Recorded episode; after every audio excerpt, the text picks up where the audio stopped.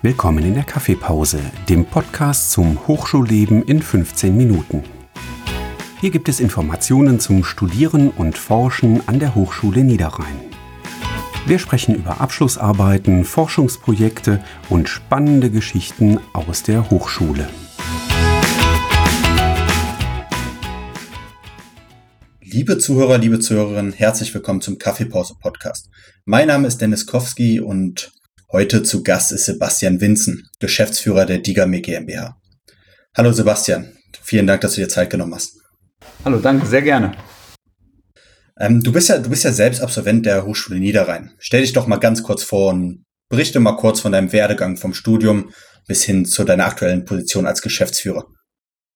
Ja, wenn ich das äh, richtig in Erinnerung habe, ähm, habe ich das Studium 2006 mit dem Bachelor angefangen. Ich bin jetzt 37 Jahre, du hast gerade schon gesagt, Sebastian Winzen. Und ähm, ich bin nicht ganz sicher, aber 2005, 2006 äh, war es, da habe ich mit dem Bachelor in Business Administration begonnen ähm, und habe dann äh, direkt im Anschluss auch den Master in Business Management äh, drangehangen und ähm, eigentlich mit dem Schwerpunkt regionale Wirtschaftsförderung. Das hat äh, mit dem, was ich heute mache, relativ wenig äh, zu tun, hat mich aber interessiert. Und äh, ja, von, da, von daher habe ich dann ähm, das als Schwerpunkt damals unter anderem gewählt. Und äh, ich habe dann 2012 meine Masterthesis, ähm, ja, also ich war bei der Masterthesis, das war so das Letzte, was ich noch machen musste, wie, wie eigentlich meistens. Und ähm, dann habe ich ähm, durch einen Kommiliton bin ich darauf aufmerksam gemacht worden, ähm, dass die, damals hieß sie noch Digame Mobile GmbH, ähm, noch Mitarbeiter suchte. Der Kommilitone, mit dem ich im Master eigentlich fast alles zusammen oder sehr viel zusammen gemacht habe, der ist ähm, direkt mit seiner Masterthesis auch ähm, bei der Digame Mobile damals als Produktmanager eingestiegen. Und äh, dann hat er mir gesagt, ja, du schreibst gerade noch deine Masterthesis, äh, willst du dir das nicht mal trotzdem mal anschauen? Und dann habe ich gesagt, ja gut, eigentlich, eigentlich wollte ich das jetzt in Ruhe noch fertig machen, aber ich gucke mir das mal an. Und dann bin ich zu einem recht unkonventionellen Vorstellungsgespräch. Ähm, man hat sich einfach so unterhalten, zwei Stunden lang eingeladen worden. Und am Ende stand fest, ja, irgendwie schreibe ich die, Master, die Masterabschlussarbeit jetzt parallel. Ich steige da jetzt schon mal ein und äh, beginne als äh, Junior Key Account Manager. Habe also für, für ein paar Kunden, ähm, also ich sag mal für die, für die Key Account äh, Manager, für, für die die schon länger da waren, so ein bisschen ähm, Assistenzaufgaben übernommen. Aber nach ein paar Monaten ähm, habe ich dann äh, meinen eigenen ersten großen Kunden äh, bekommen. Und dann war das, ich war glaube ich insgesamt ein Jahr da ähm, und dann hat mich einer der Geschäftsführer, ähm, ich weiß immer noch nicht, warum so wirklich, ähm, aber er hat damals auch mit mir das Vorstellungsgespräch geführt, ähm, mich ähm, als zu seinem Assistenten oder mich zu sich ins Büro geholt, ähm, sagte, okay, ich brauche mal einen, der hier alle Projekte irgendwie so übergreifend koordiniert. Und er hat mir damals wortwörtlich gesagt, ähm, du kannst nichts wirklich gut, aber du kannst von allem ein bisschen was. Und ähm, dieses, dieses Generalistische war, glaube ich, so der, der, der ausschlaggebende Punkt. Und ich habe mich dann darauf eingelassen und äh, war dann zwei, drei Jahre ähm, Assistent der Geschäftsführung und habe die Projekte koordiniert und äh, danach ähm, hat sich die Möglichkeit geboten, weil wir so ein bisschen umstrukturiert haben. Also es ist nicht in dem Sinne, da wurden irgendwelche entlassen oder so, sondern man hat sich wirklich in dem, äh, man hat sich weiterentwickelt und ähm, dann ähm, ist ein ehemaliger Abteilungsleiter, hat die Aufgabe bekommen, als Geschäftsführer in einem Joint Venture tätig zu werden. Und dann war die Stelle ähm, des Leiters Produktmanagement äh, frei. Ähm, und äh, dann habe ich gesagt, ja gut, das mache ich. Warum auch nicht?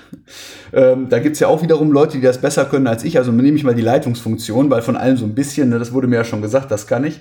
Ähm, und äh, am Ende war es dann so, dass man sich gedacht hat, ja gut, aber da kann man auch direkt äh, das Key Account Management und auch das Operating mit dazu packen. Also habe ich dann drei Abteilungen äh, bekommen. Und äh, das hat auch richtig Spaß gemacht, weil das war tatsächlich so, man war, musste nicht wirklich bis im, wie ein Fachmann im, mit dem letzten Detail in irgendeinem Thema drin sein.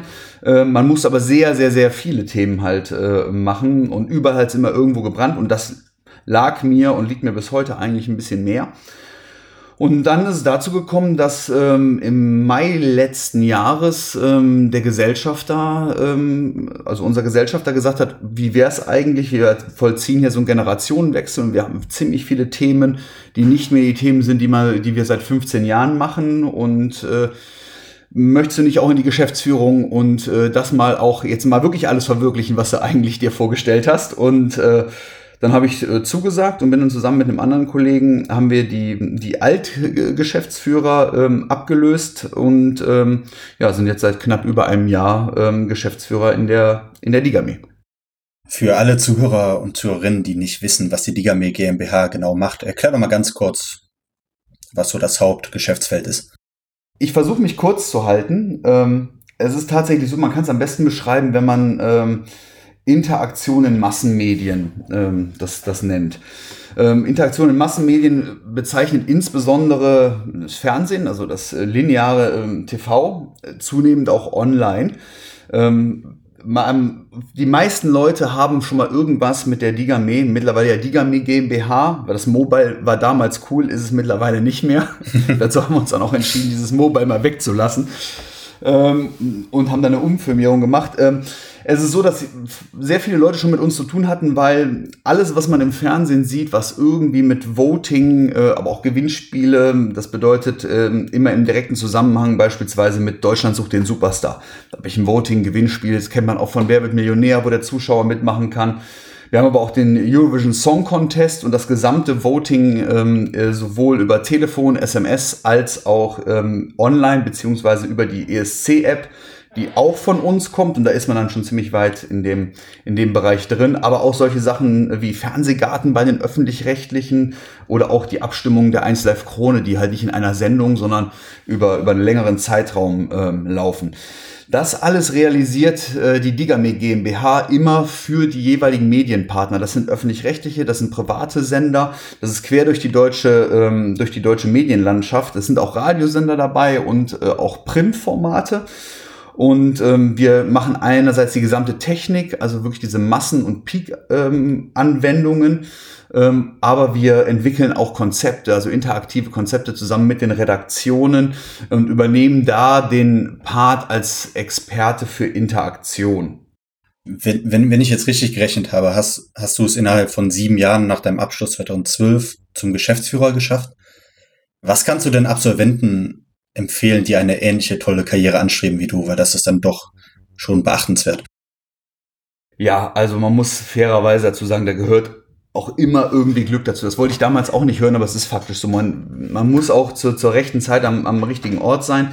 Ähm, oder ähm, manchmal ist es wirklich der Zufall. Es ist natürlich nicht nur Zufall, das ist auch klar, aber das gehört natürlich auch, ähm, auch dazu. Aber was ich wirklich von Anfang an äh, äh, gemerkt habe und gemacht habe, das kommt natürlich auch immer auf das Unternehmen an, da bin ich, bin ich heilfroh, dass ich auch so aufgenommen wurde, ist, was ich dann auch als Tipp geben kann, ist, egal was äh, man macht von Anfang an, die, die, die eigene Meinung, die eigenen Ansichten immer wieder vertreten ähm, und konstruktiv äh, dabei sein, also Lösungen auch anbieten, auch in dem Diskurs. Also ich erinnere mich, ich glaube, ich war drei Monate da und habe mich dann schon mit einem der Geschäftsführer, ich sage mal nicht gestritten, aber wir waren schon in den Diskussionen, ob das richtig oder falsch ist oder ob man das machen sollte. Das habe ich bis zum Ende, das mache ich bis heute so. Und ähm, es ist immer solange es konstruktiv ist und nicht um dieses Recht haben willen, sondern ähm, es um die Sache geht, äh, glaube ich, fährt man damit gut und man sollte sich dann nicht irgendwie, äh, ich glaube, das Schlimmste und das sehe ich auch bei, bei Mitarbeitern und Kollegen, ähm, was schwierig ist, wenn, wenn es irgendwann in die Situation kommt, dass die Leute einfach denken, naja, der ist ja mein Vorgesetzter, das darf ich jetzt nicht sagen. Dann gibt's Stillstand, dann kommt man, kommt das Unternehmen und man kommt einfach auch selber nicht weiter. Weil das schließt sich eigentlich daran an, ähm, was für mich auch wirklich essentiell ist, was ich glaube, was einen wirklich auch schnell nach vorne bringen kann, ähm, das ist Verantwortung auch tatsächlich übernehmen. Also nicht warten, dass einer einem sagt, okay, das ist jetzt dein Aufgabengebiet und dafür bist du verantwortlich und genau das ist deine Grenze, sondern wenn ich irgendwas mache, wenn ich irgendwas idealerweise sogar freiwillig übernehme, auch sich nicht darauf ausruhen, ausruhen, dass man ja nur ein Stück weit in einem Aufgabenbereich dafür verantwortlich ist. Also tatsächlich, egal welche Aufgabe man bekommt, man sich so verantwortlich zeigen auch, dass man an, sie selber auch gesamtverantwortlich für den Erfolg eines Projektes oder einer Aufgabe fühlt. Das hilft ungemein und das findet auch, auch Anerkennung. Ähm, und ein Punkt, den glaube ich viele, da habe ich am Anfang überhaupt keine Gedanken gemacht, aber ich habe es dann aus meinem Freundes- und, und auch von meinen ehemaligen Kommilitonen mitbekommen, Viele suchen sich Unternehmen, ähm, wo sie sagen, ja, ähm, ich passe da rein. Also das, was die schreiben, ähm, da, da finde ich mich wieder. Das ist, ist schön, das sollte auch so sein. Ähm, aber viel wichtiger ist noch, glaube ich, dass das Unternehmen zu einem selber passt. Also dass man sich das mal andersrum anschaut und sagt, Moment mal, also ich passe vielleicht in deren Vorstellung rein, aber passen die denn auch in meine? Und ich glaube, egal was man tut, auch was ich vorher gesagt habe, wenn das nicht beidseitig mindestens gleichwertig ähm, ist, dann selbst wenn man eine Karriere macht, wird man langfristig äh, da nicht glücklich. Und ich glaube, das ist ein Tipp, von Anfang an darauf achten, äh, passe ich nicht nur zu, zu beispielsweise zu dieser hochdotierten Stelle und super, das habe ich mir doch immer so vorgestellt, sondern passt auch das Unternehmen, so wie es ist, auch zu mir. Wie hoch ist denn der Studenten- bzw. Berufsanfängerteil bei euch?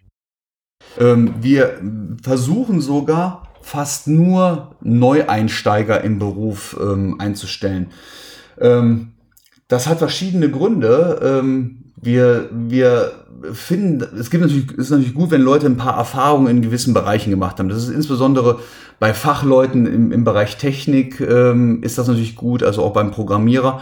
Wobei das auch schon wieder nicht stimmt, was ich sage. Da haben wir jetzt auch eine Neueinstellung gehabt, äh, der wirklich nach dem Studium äh, der gekommen ist. Und ähm, der Anteil ist eigentlich, ja, ich würde mal sagen 80, 20. Und wir suchen eigentlich immer Neueinsteiger weil die sind noch nicht verdorben, ohne dass ich das jetzt äh, äh, wertig sage. Aber wir haben, wir haben öfter gesehen, dass ähm, es gibt Leute, die arbeiten beispielsweise gerne in einem Konzern, also in einem sehr großen Umfeld, in sehr klaren Strukturen.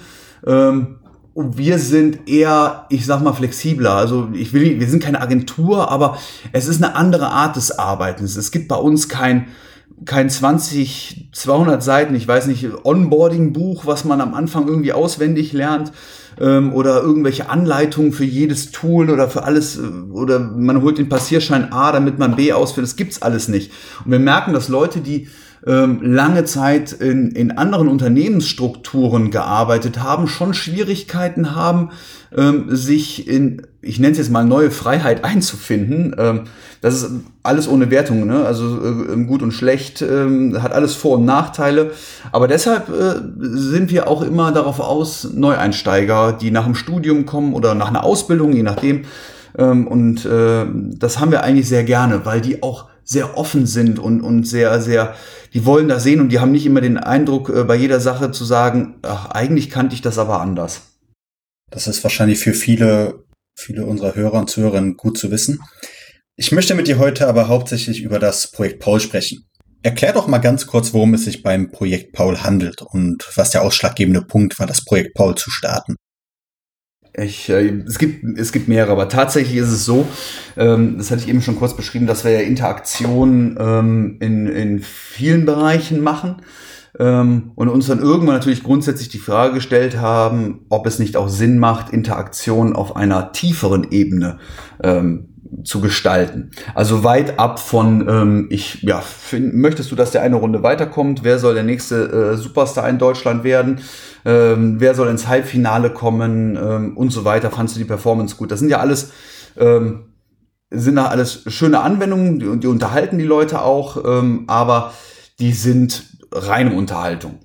Ähm, wir haben uns dann irgendwann gedacht, ähm, Interaktion ist ja auch viel mehr. Interaktion bedeutet ja eigentlich und mit dem Tool der Massenmedien, dass ich ja sehr, sehr viele Leute erreiche und abholen kann. Das ist immer vom Format abhängig, aber grundsätzlich haben wir immer noch eine riesige Menge an Menschen, die Fernseh schauen.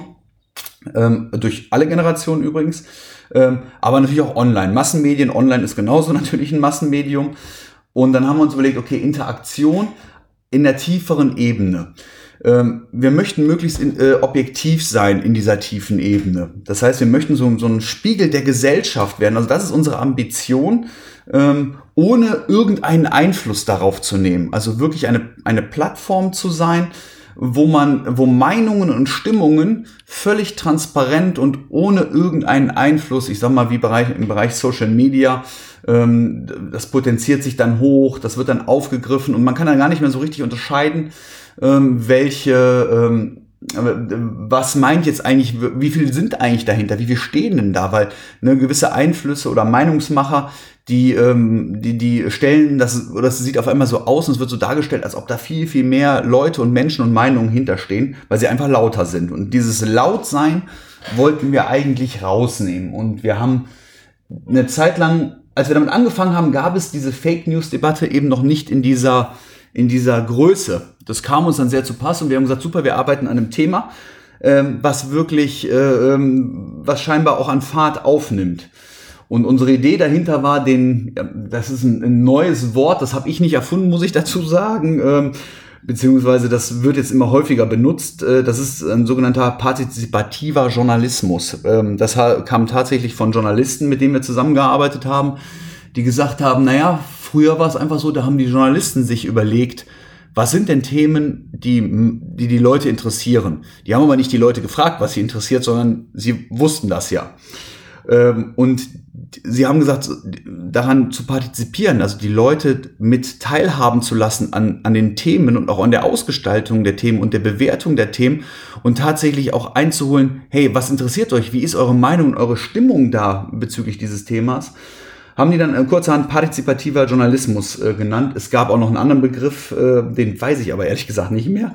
Ähm, und wir haben ähm, ein Stück weit natürlich auch Idealismus dahinter gehabt tatsächlich. Also wir haben uns gedacht, okay, wir machen schon coole Interaktionen und als wir dann mit diesen Journalisten zusammengearbeitet haben, die noch viel idealistischer sind als wir, äh, haben wir gesagt, das ist sogar wirklich etwas Gutes. Also diese Idee stellt sich als gerade in dieser Fake News Debatte und dieses äh, im, im, Social Media, was dann halt doch oftmals drastischer wurde und auch noch wird, ähm, haben wir uns gesagt, damit tun wir sogar noch was Gutes. Und ganz am Ende ist es natürlich auch so, und das äh, wollen wir natürlich auch am Ende irgendwann Geld verdienen. Es ist tatsächlich so, dass wir ein Wirtschaftsunternehmen sind, wir haben eine Gewinnerzielungsabsicht äh, und äh, das stand aber tatsächlich hier erstmal nicht im Vordergrund, weil wir haben ein sehr gutes äh, Kerngeschäft, ähm, was wahnsinnig gut funktioniert ähm, und äh, äh, uns jetzt diesen Luxus erlaubt zu sagen, okay, lass uns doch erstmal schauen, wie wir sowas überhaupt aufsetzen. Das klingt jetzt eigentlich, glaube ich, gegen jeden Businessplan, den ich selber mal gelernt habe oder wie man so etwas erstellt, ähm, ist tatsächlich so, dass wir gesagt haben, okay, wir machen das und wenn das erfolgreich wird, dann finden wir schon ein Modell, irgendwie damit auch mal Geld zu verdienen äh, und trotzdem diesen Prinzipien, ähm, die wir, denen wir uns damit verschrieben haben, äh, auch treu zu bleiben. Beim Projekt Paul gab es ja, gab's ja eine Zusammenarbeit mit der Hochschule Niederrhein. Warum, warum habt ihr euch dazu entschieden, mit der Hochschule Niederrhein zusammenzuarbeiten? Was war da der ausschlaggebende Punkt? Also ich muss, muss sagen, ähm, wie, wie ich eben auch geschildert habe, ähm, viele bei uns können auch viele Sachen, es gibt ein paar Experten, ähm, aber wir haben uns gesagt, wenn wir sowas machen, da bewegen wir uns auf ein, ähm, auf ein Gebiet, wo es einfach keinen Experten bei uns äh, ähm, gibt. Ich hatte damals auch Statistik im Studium, das war noch beim Professor Kirsch, äh, das war mein Statistikprofessor. Äh, ähm, und äh, ich wusste ganz genau, wenn wir so etwas, so etwas aufziehen wollen, also wo es wirklich darum geht, dass man eine Meinungsforschung macht, dass man verschiedene statistische äh, äh, Methoden anwendet und dass man irgendwann auch repräsentativ äh, ähm, ich wusste, vertue mich heute noch teilweise damit, was bedeutet das denn jetzt eigentlich doch ganz genau und wie ist da die offizielle wissenschaftliche Meinung. Aber wir wussten halt genau, okay, wir müssen uns da Hilfe holen, äh, weil ähm, diesen Part können wir einfach nicht erfüllen ähm, und vor allen Dingen, wenn wir es versuchen, äh, wird es nicht gut werden. Das bedeutet, wir haben gesagt, okay, wir brauchen da Experten. Und dann habe ich gesagt, naja, ich kenne da ja noch jemanden und äh, das an der Hochschule Niederrhein, das war eine coole Zeit und äh, die, die Leute dort haben alle immer Kompetenz auch vermittelt. Äh, und deswegen habe ich gesagt, das ist doch der richtige Ansprech, ähm, Ansprechpartner. Und das war dann erstmal der Professor Kirsch. Und ähm, der hat mich dann äh, freundlicherweise, äh, weil er dann mittlerweile Dekan war, das wusste ich zu dem Zeitpunkt noch nicht, ähm, äh, mich ähm, an den Professor Freund ähm, und an den Professor Kahler verwiesen. Ähm, und mit den beiden hatten wir genau die Leute, die äh, die Lücke bei uns äh, füllen konnten. Würdet ihr denn rückwirkend sagen, dass sich die Zusammenarbeit mit der Hochschule gelohnt hat? Definitiv. Ähm, wir hatten, äh, wie es oftmals bei so, bei so neuen Projekten ist, äh, natürlich immer ein paar Herausforderungen. Ähm, es war am Ende sogar so, dass wir ähm, äh, die Professoren und ich sag mal die Mitarbeiter, die von uns mit den äh, Professoren zusammengearbeitet haben, im Bereich jetzt Statistik, Mathematik, äh, die, die waren zu schnell. Also wir kamen nachher mit der, mit der Technik äh, nicht mehr hinterher und wir standen eigentlich dem sowieso schon der, der erfolgreichen Zusammenarbeit dann eigentlich von unserer Seite im Weg, weil wir nicht so schnell waren, ähm, wie wir eigentlich wollten. Aber ja, definitiv hat sich die Zusammenarbeit äh, ähm, gelohnt und wir möchten auch in Zukunft die Zusammenarbeit, wenn wir unsere Hausaufgaben gut erledigt haben, natürlich weiterführen. Also aktuell gibt es keine Zusammenarbeit mehr oder, oder ist die derzeit nur eingefroren? Was ist da der Stand? Genau, die ist, die ist eingefroren, weil wir mit den, ähm, mit den Themengebieten, die die, ähm, Professor, die Professor Freund und Professor Kahler ähm, bearbeitet haben, äh, schon viel weiter waren, als wir ähm, äh, selbst mit unserem, in unserem Bereich oder insbesondere mit der Technik. Ähm, und äh, deswegen haben wir gesagt, okay, wir müssen diesen Teil jetzt einfach mal kurz äh, einfrieren, weil wir müssen jetzt erstmal auf, äh, aufholen. Und tatsächlich ist es dann auch so, dass wir ähm, jetzt einen kompletten Relaunch ähm, auch der Online und ähm, also von Paul insgesamt äh, machen und haben gesagt, okay, wenn wir das geschafft haben und das wirklich so ist, wie es unsere, unseren Ansprüchen dann auch genügt, auch für die Zukunft, äh, dann entwickeln wir das weiter. Also ja auf Eis gelegt. Wie, wie, wie ist denn der aktuelle Stand? Ist, äh, ist Paul im Moment schon in Benutzung? Also können, können Kunden, sage ich mal, Paul nutzen oder, oder ist es noch eine reine Entwicklungsphase?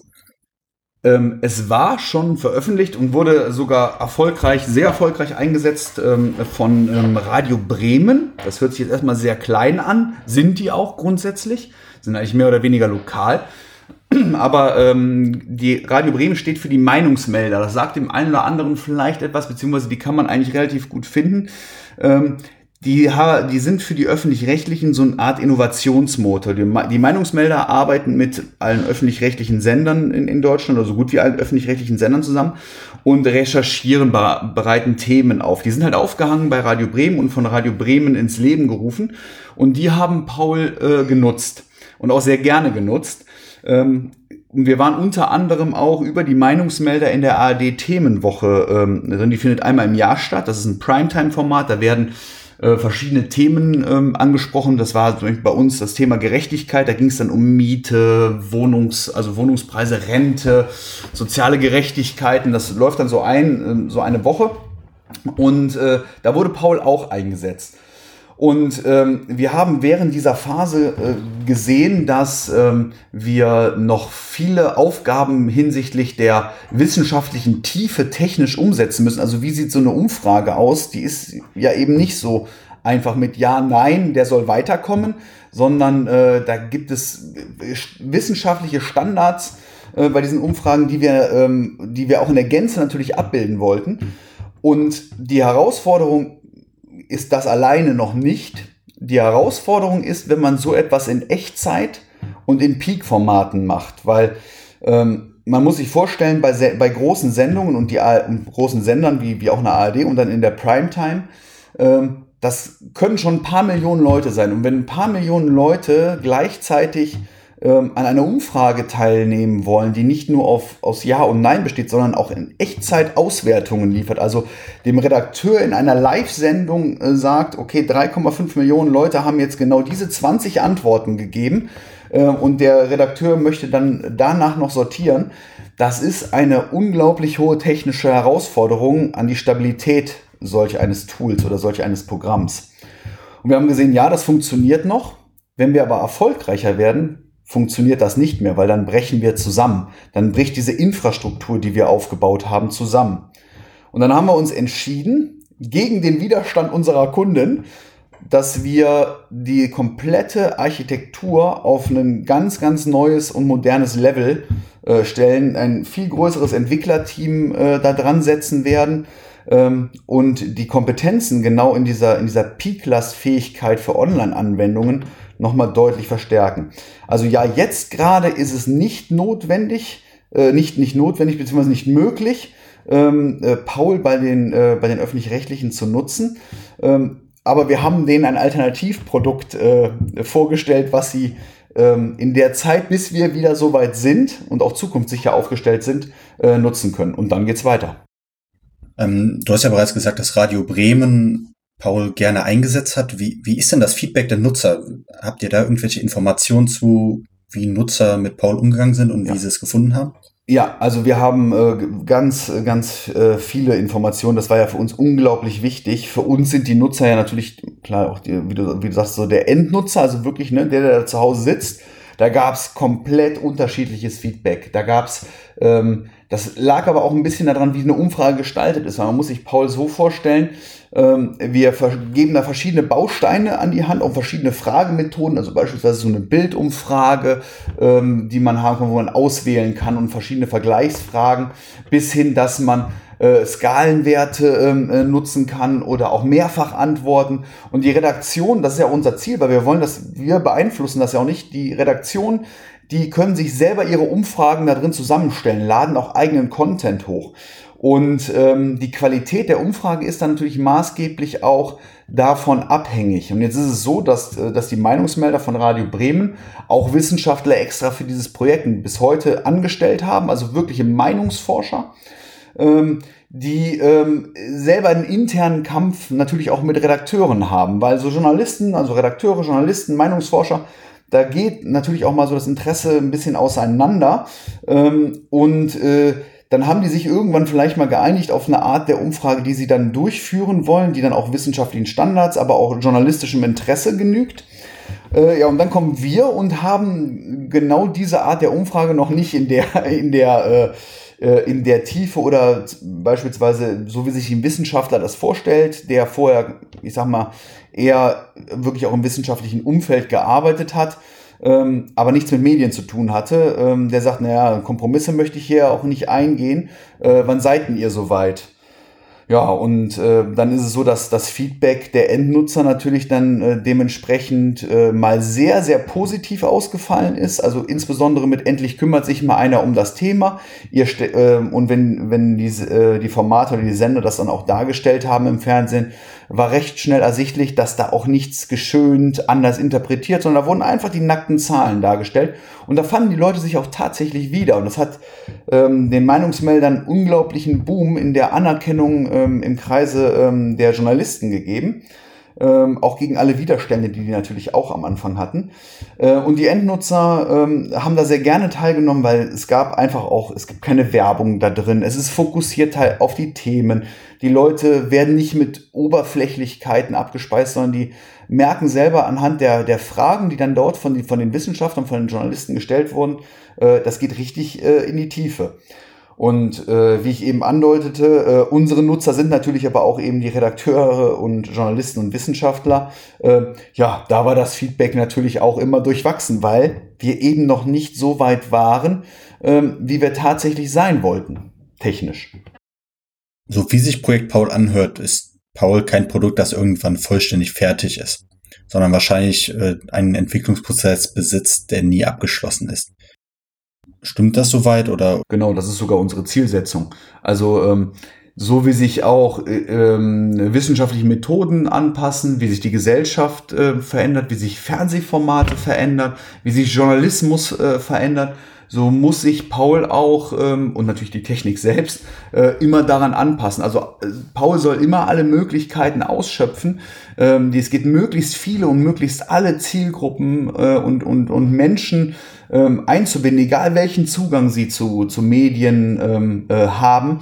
Und auch wenn sie nicht auf, in der Fußgängerzone unterwegs sind äh, und befragt werden können äh, oder befragt werden sollen. Und wenn sie nicht äh, online bei äh, verschiedenen Portalen unterwegs sind. Also, dass man möglichst versucht, äh, die Leute in allen Medien ähm, abzuholen. Das bedeutet auch, dass ähm, dass Paul mit, mit wachsendem, ähm, ich sag mal, Erfolg oder auch Einsatz natürlich auch in technischer Hinsicht, aber auch in inhaltlicher äh, Hinsicht wachsen muss, um natürlich auch immer sicherzustellen, dass es auch äh, seine Neutralität bewahrt.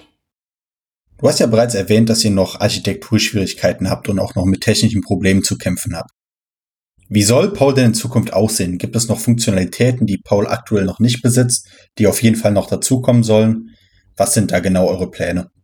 Mhm. Also genau, also mit der neuen Architektur, ähm, äh, die jetzt schon aufgesetzt ist ähm, und äh, jetzt werden also quasi die ganzen, ich nenne sie mal Wunschlisten, also all das, was Paul damals schon konnte, das ist jetzt erstmal die Basis und dann gab es ja in den Gesprächen mit den Wissenschaften Journalisten ganz viele, ich sag mal, Arten von Umfragen.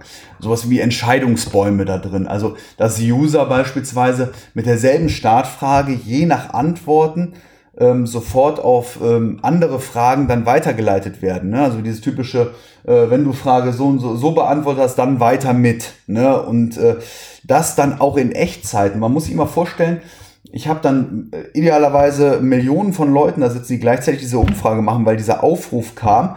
Und dann sitzen da Redakteure, Journalisten und Forscher und die kriegen in dem Moment, wo ich geklickt habe, wirklich mit, mit Sekundenversatz ähm, diese Entwicklung angezeigt. Ähm, dass das peakfähig funktioniert und dass eine Plattform das eben schafft ähm, und auch solche Anwendungen wie beispielsweise Entscheidungsbäume zulässt, äh, und die auch in Echtzeit verarbeiten kann. Das sind solche zukünftigen Sachen. Also alles, unsere Zielsetzung ist eigentlich alles das, was eine Meinungsforschung vom Wissenschaftlichen her bieten muss, auch in Echtzeit äh, ähm, äh, in, in Paul abzubilden ist. Das soll und wird Paul, äh, vorher, vorher gibt es keinen Relaunch, äh, abbilden können.